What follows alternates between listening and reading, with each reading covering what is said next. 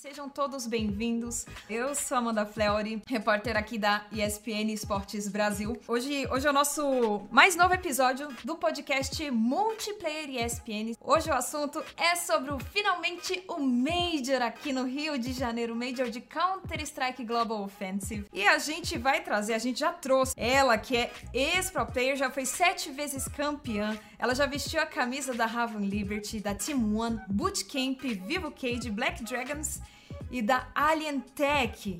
Ela já representou o Brasil mundialmente, é uma das maiores Alpers que o cenário brasileiro de Counter-Strike já viu, e hoje ela atua como comentarista, analista de Valorant e de outros FPS. Eu tô falando da Amanda a MD abriu minha xará, seja bem-vinda aqui na ESPN. Muito bom dia, xará, bom dia para você que tá aí em casa acompanhando esse bate-papo gostoso. E para começar, já começamos falando de Major, né, cara? Tem assunto mais gostoso que esse. Confesso para vocês que eu tô com a expectativa muito lá em cima, tô super hypada, ansiosa, porque, Amandinha, pensa comigo, Mexará, o jogo da minha vida na minha cidade, cara, esse evento aqui foi feito para mim, né? Eu tô aqui ansiosa para poder curtir todo cada momento que vai proporcionar esse evento. Espero que o Brasil saia campeão, né? Eu sou acreditando até o final, eu sou do Dream mesmo. Então, já pensou aí, Brasilzão campeão em casa? Ai, meu coração não aguenta. Tá começando mais um novo pod... mais um novo episódio do podcast multiplayer da ESPN que começa depois da vinheta. Vai ser o ataque piscina que parece digno de um overtime de uma final. E daí?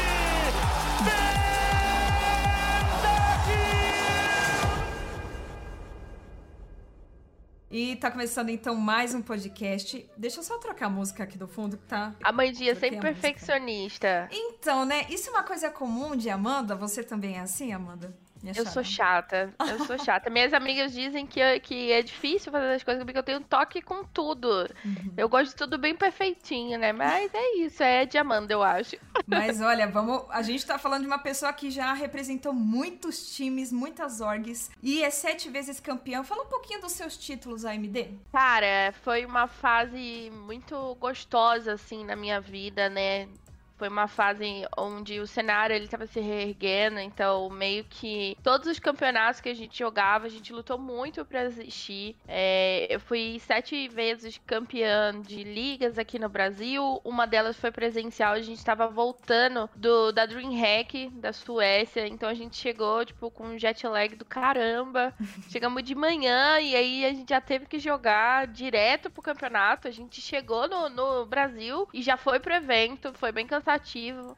E para mim foi o campeonato mais marcante, né? Que foi a ESL a Green Tech Show foi na Lanzinha também. Cara, essa final foi ali que eu percebi que era isso que eu queria pra vida, né? Na internet é gostoso você ter alguns títulos assim jogando online, mas quando você ganha na LAN, quando você joga um mundial, eu não sei explicar, a sensação é uma das mais indescritíveis assim que eu já senti. E é o que me faz aí sentir aquela saudade de competir é só nesse ponto. Mas eu tô muito realizada, né, com a, com a minha nova fase também. E falando em nova fase, fase hoje você atua como comentarista, analista de Valorant, né? E como que, assim, é um jogo que acabou, assim, perto do Counter-Strike, que existe há muito tempo, o Valorant ainda é um neném, acabou de ser lançado, mas já fez um sucesso estrondoso no solo brasileiro também e no mundo afora. Como que você considera é, esse crescimento, essa evolução do, do Valorant? O Counter-Strike deu uma empurradinha, ajudou ali com a comunidade do CS? O que, que você acha? Com certeza, né? Eu acho que muitas das pessoas que jogam Valorant profissional são pessoas que vieram do, do CSGO e não tiveram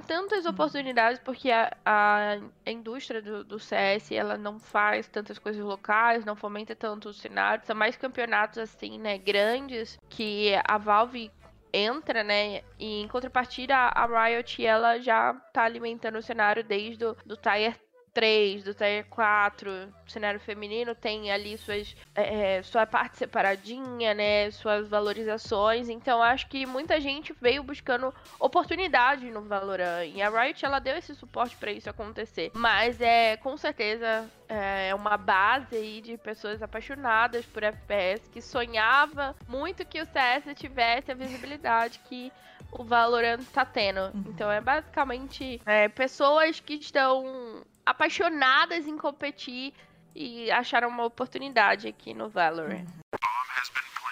Finalmente o Major. Amanda, quanto tempo você esperava? Você que competiu em outros torneios, há quanto tempo você você esperava e a comunidade de Counter-Strike aguardava ansiosamente pelo Major aqui no Brasil? Olha, a, já teve, né, há dois anos, foi adiado por conta da pandemia, né? Ia ter já ia ser o Brasil. A gente já tava hypado com essa ideia, veio toda a pandemia e super entendível, né, esse adiamento. Mas eu acho que o Brasil é a maior comunidade de CSGO no mundo. É, eu sei que na Suécia tem bastante gente que acompanha, em outros lugares também, mas o, o Brasil é a maior comunidade, né, de torcedores, assim. É. A gente é apaixonado por esse jogo. Eu sempre falo, eu gosto, eu amo um Valorant, eu amo Apex Legends, eu amo outros jogos, mas eu nunca vou amar nenhum jogo como eu amo o CSGO. Eu acho que o brasileiro, ele tem uma coisa muito íntima do CS, sabe? Até quem não joga mais hoje em dia, tá sempre acompanhando. Eu até fiz um tweet recentemente que o CS ele me lembra muito o clima de Copa quando o Brasil tá jogando. A gente se une de uma forma, a gente torce, a gente acredita até o final e para mim isso é muito único. Eu nunca vi isso em lugar nenhum, nenhuma experiência, né? É, para você ter ideia, quando eu joguei o mundial, a gente não tinha torcida, porque foi na Suécia. Os meninos que estavam torcendo pra gente, né? Que na época era SK Game. Os meninos, né, tipo, Fallen, o pessoal todo que tava lá, que também tava lá pra jogar. E a torcida da, do pessoal da Suécia tava em peso. E quando a gente perdia um round, a comemoração deles, assim, era bem suave. Quando a gente ganhava, quando a gente tirou o mapa, os meninos gritavam. E eram, sei lá, seis pessoas gritando, fazendo mais barulho do que uma arquibancada inteira. Então, tipo, essa paixão que o brasileiro tem, assim, pela torcida, por, pelo brasileiro, né? A gente fala mal da gente, mas não deixa ninguém falar, né? É claro, basicamente claro, isso. Com certeza. Então vale lembrar, pessoal, que finalmente então o Intel Extreme Masters Major Hill foi confirmado oficialmente. Essa notícia foi dada na tarde de terça-feira pela própria ESL nas redes sociais, né, da produtora do torneio, né? Isso é uma hype extrema quando a gente fala Brasil, né, Amanda, porque o Brasil ele é um dos pioneiros, um dos lugares, uma das regiões mais apaixonadas por Counter-Strike, que eu acredito que você vai concordar comigo, né? Não, sem dúvidas. Eu acho que muito disso também pela história que o CS tem aqui no Brasil, né? Por tudo que o Fallen fez para a comunidade acontecer, né? Todo o Dream Team que a gente, pô, no começo de tudo a gente não tinha apoio de ninguém, não existiam empresas que investiam em esporte. Então foi tudo muito suado, né? Então essa história, esse esse case assim de sucesso que os meninos têm, pô, de sair dos zeros, ser campeões mundiais diversas vezes, é, é o que alimenta esse fogo no coração do brasileiro de acreditar que a gente consegue, porque quando a gente começou a gente não tinha motivos assim para acreditar que a gente chegaria lá, foi na raça mesmo. Então, assim, sem dúvidas, o brasileiro é um do, dos mais apaixonados aí por Counter-Strike desde o 1.5, eu sempre vejo todo o pessoal em house, é, tem todo aquele calor, aquela torcida. Esses vídeos que estão aparecendo para mim só reforça isso. É tudo muito gostoso de acompanhar. E saber que eu faço parte desse cenário de alguma forma, né? Pra mim, cara, é absurdo demais. Uhum, uhum. E vale lembrar também que uma, da, uma das provas mais recentes que a gente tem dessa paixão do sucesso que é o Counter-Strike no Brasil é o recorde que o, que o streamer Gaules. E ele bateu o recorde, né? Ele bateu o próprio recorde que antes era 500 e ele bateu mais de 751 mil espectadores na live dele na Twitch, na plataforma da Twitch, enquanto ele transmitia uma das partidas da Imperial, né? Do, do The Last Dance de Fallen Fair e companhia, né? Então, esse esse recorde fomenta ainda mais isso que você falou, né, Amanda, sobre, sobre o Brasil ser apaixonado, sobre ser um, um jogo que aparenta ser violento, mas tem muito talento brasileiro que joga, representa o Brasil muito bem na gringa. E é isso, né? E você é prova viva disso também, né, Amanda? O Gal ele é gigante por si só, mas quando junta Gaules e time brasileiro jogando, o negócio realmente a tribo se une para torcer. É, a gente se une até para divulgar, né, para crescer, para a live bater recorde mesmo. É muito bonito ver a comunidade que o Gaules criou com respeito, né? Uhum. Todo o pessoal ali é sempre um pelo outro, né? Tanto que um dos bordões ali dele é a tribo cuida da tribo. Então, é, isso para mim reflete muito essa união que os esportes ele consegue conquistar no Brasileirinho. Cara, é jogo da Imperial, você para o que você estiver fazendo para você assistir. eu lembro que um dos jogos eu tava voltando, né, de, de uma viagem e eu tava assistindo no celular, porque não dá, você, você é apaixonado pelo jogo, você não consegue ficar sem acompanhar. E a gente tava muito confiante nesse jogo, né? Foram detalhes ali, tá muito no começo ainda da formação nova, os meninos aí estão se estruturando. Eu tô muito confiante para esse mês, eu espero que Imperial vá e amasse, que eu acho que o Fallen ele já comentou, né, que um dos, dos sonhos dele, né?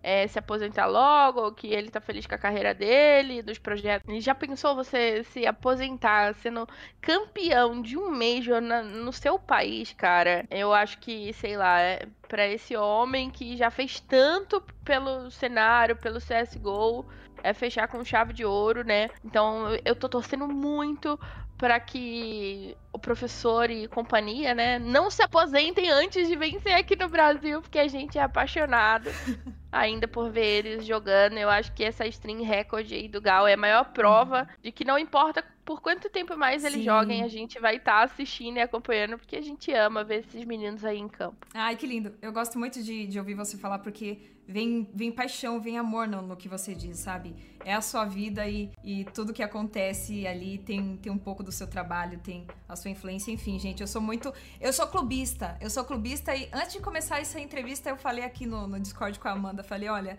Eu tô um pouco tendenciosa, vou querer descarrilhar um monte de elogio para você, porque eu, como jornalista mulher, eu tô aqui também e eu, eu levo muito em consideração que é, é um pouco de resultado do trabalho dela e também de outras minas na, na comunidade de esporte, sabe? Que vieram muito tempo antes de mim. Então eu sou muito grata por isso. Vai acontecer entre os dias 31 de outubro ao 13 de novembro, né? E, e pela primeira vez na história vai ser na América Latina, então vai sair do eixo da Europa e dos Estados Unidos o, o Major aqui no Rio de Janeiro, né? Então é, vale lembrar que eu coloquei ali, então, Rio de Janeiro, porque vai ser na Arena Janesse, ali naquela arena que sediou as Olimpíadas no Rio de Janeiro. É uma arena que fica um pouco distante, né, da, da área central ali do Rio de Janeiro. A Amanda é carioca, né? De onde que você é, Amanda? Sou. Cara, eu sou da, da Baixada Fluminense uhum. do Rio de Janeiro, eu sou de Belfort Roxo. O pessoal que conhece o Rio sabe que o negócio é bem longe. e, cara, para mim significa muito ter um, um um major, o campeonato da minha vida na minha cidade. Porque por muito tempo, é, um dos motivos de eu morar em São Paulo hoje, né, não moro mais no Rio, é como a infraestrutura, né, principalmente de internet lá no Rio de Janeiro é bem precária, como lá no Rio de Janeiro os esportes eles são bem menos visados, né? E voltar agora esse ano com um Major na minha cidade, cara, para mim é uma conquista absurda, porque por muito tempo eu tive que sair da minha cidade para viver do meu sonho. E hoje eu tô realizando um dos maiores dos meus sonhos lá onde eu nasci. Então, para mim, cara, é sem igual. Eu não consigo nem explicar a sensação que é vivenciar isso, é poder mostrar finalmente para minha mãe, falar: "Mãe, olha, o que eu escolhi para minha vida se tornou isso, tá desse tamanho, tá aqui do ladinho. Os caras que eu sempre assisti vão estar aqui, vou poder acompanhar de perto. É, é sem igual, cara. De verdade. E, e aí tem uma coisa que eu queria é, dar gancho, porque como a gente tá falando da Arena Janesse, né?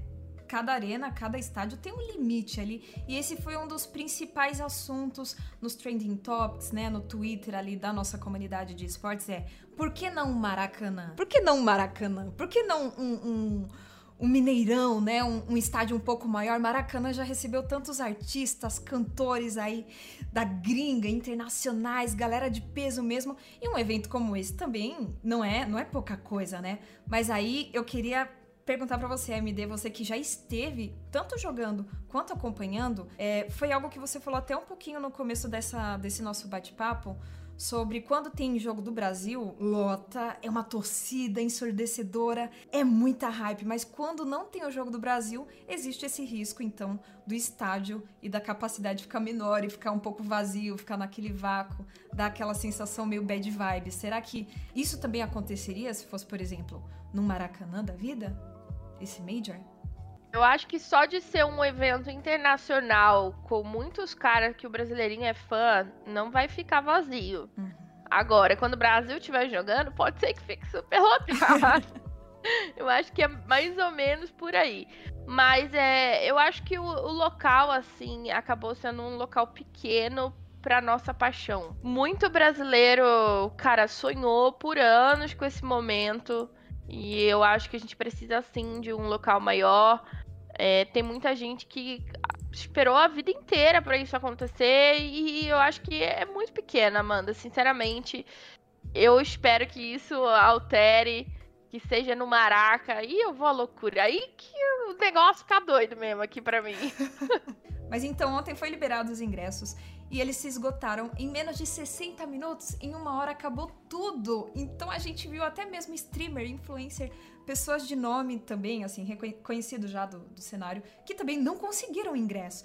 Então, outro assunto que tá aí rolando e virou até meme nas redes sociais é a galera que não conseguiu garantir a sua cadeira, o seu ingresso, o seu assento, né, pro Major. Mas eu gostaria de informar a vocês que a própria ESL colocou lá na, nas redes sociais para quem tá interessado ainda em adquirir e tá correndo atrás de mais um ingresso, fica atento, entra lá no site. Você vai entrar no site oficial, né, do Major na da ESL e sempre vai ficar clicando ali no Sign Up for Tickets Update, né? Vai ficar atualizando ali o site para ver se tem novidade, porque a dona ESL, ela pode fazer algumas surpresas, né? E, e liberar assim de uma hora para outra, enfim.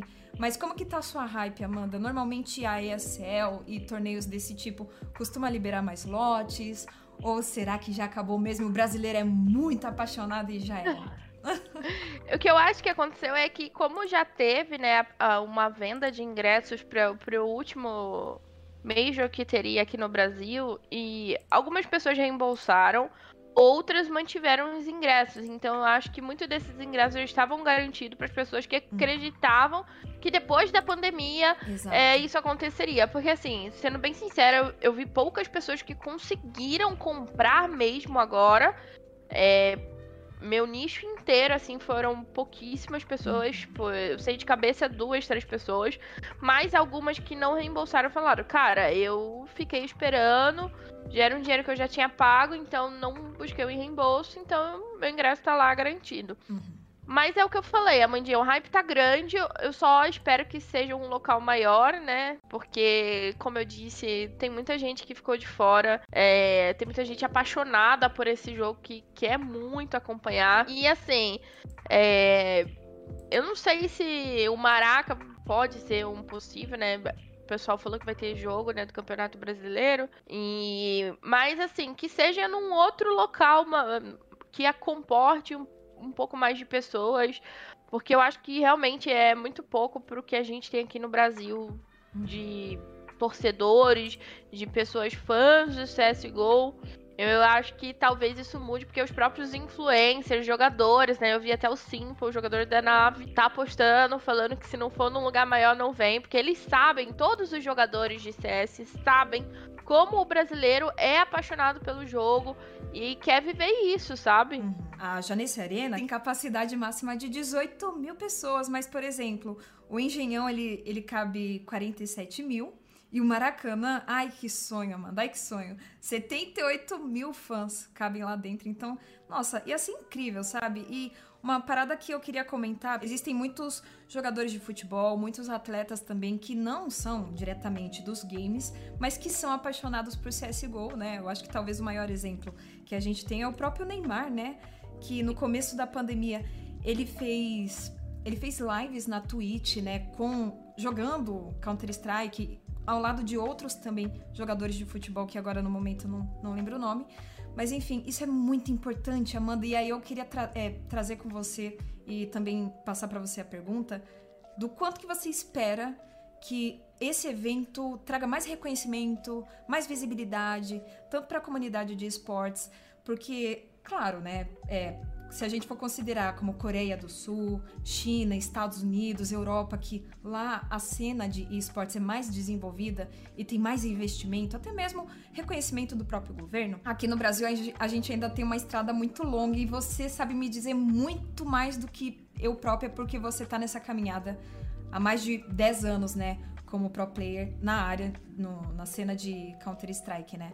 Mas como que tá a sua hype, a sua projeção, a sua ótica, a sua perspectiva com certeza, Amandinha. Eu sempre falo que o Brasil ele tem a faca e o queijo, mas ele deixa o queijo guardado na, na geladeira e a faca na gaveta, né? Eu acho que isso muito com tudo, né? Com o nosso café, com o nosso petróleo. É, o Brasil ele tem uma matéria-prima muito grande de esportes aqui, tipo, de massa, de pessoas, de engajamento, de visualizações, de, de audiência muito absurda e ainda está muito atrás né, no investimento de empresas, de crescer, fomentar o nosso esporte. O cenário ainda é muito. Marginalizado. É, Isso. É, eu também acho. Fugiu a palavra. Eu Mas eu acho que é um pouco, porque as uhum. pessoas ainda têm muito de. Ah, isso é um jogo. Ah, isso não é uma profissão. As pessoas não conhecem é, toda a nossa cultura meio tradicional brasileira, né? Que o trabalhador não considera isso um trabalho. É muita coisa ainda para desconstruir. Eu acho que talvez se a gente der mais visibilidade, mais imagem para esse tipo de evento, né, para as pessoas entenderem que, cara, é o CS é o nosso futebol também. O CS ele é o nosso as nossas Olimpíadas, ele é um esporte também.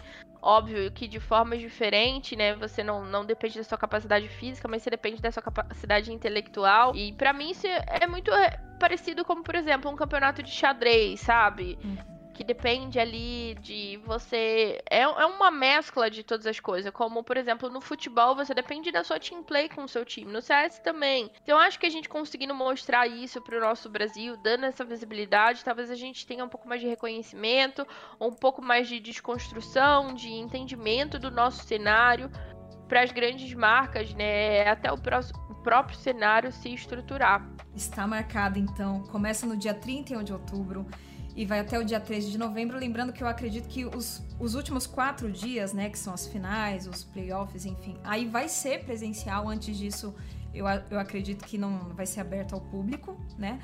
E lembrando, já preparem o bolso, a carteira de vocês, porque esses ingressos que já se esgotaram, o, os preços eles variavam entre 90 reais, né, para o ingresso antecipado de um dia só, né, um ingresso mais simplesinho e até ingressos assim de 1999, 2 mil reais, né, pro ingresso lounge, né, que é aquele um camarote ali, uma coisa mais especial, mais VIP aí pra galera tá acompanhando de pertinho com, com uma vista mais é, privilegiada. Nossa! então é Muito isso aí. Conectado. É claro, já começa com Amanda no nome, né? Enfim. Mas é isso aí. A AMD, muito obrigada por você estar tá com a gente aqui nesse podcast. Você é a primeira pessoa que está vindo é, no antigo Central Esports, que mudou o nome agora para Multiplayer. Então, você já esteve aqui outras vezes na ESPN, mas eu tô muito feliz de estar tá trazendo você aqui e estar tá te entrevistando. Tô muito, muito, muito feliz. Muito obrigada. Eu que agradeço, é uma honra estar aqui trabalhando com você mais uma vez, né? Sempre fui apaixonada pelo seu trabalho. Ai. Sabe que a admiração é recíproca. Ah. E muito obrigada pelo convite, ESPN, né? É sempre um, uma honra fazer parte desse veículo que está sempre aí, né, informando tanto sobre o nosso cenário, sobre nossos esportes, deixando todo mundo atualizadinho. Um grande beijo, Amandinha. E é isso, muito obrigada. Vejo vocês no Major. E quem não vai no Major, vamos marcar um churrascão aí pra gente comemorar, assistir de casa, nem que seja. Tá encerrando mais um episódio aqui do Multiplayer ESPN, o antigo Central Esportes. Eu te vejo no próximo podcast então, pessoal. Até a próxima. Tchau!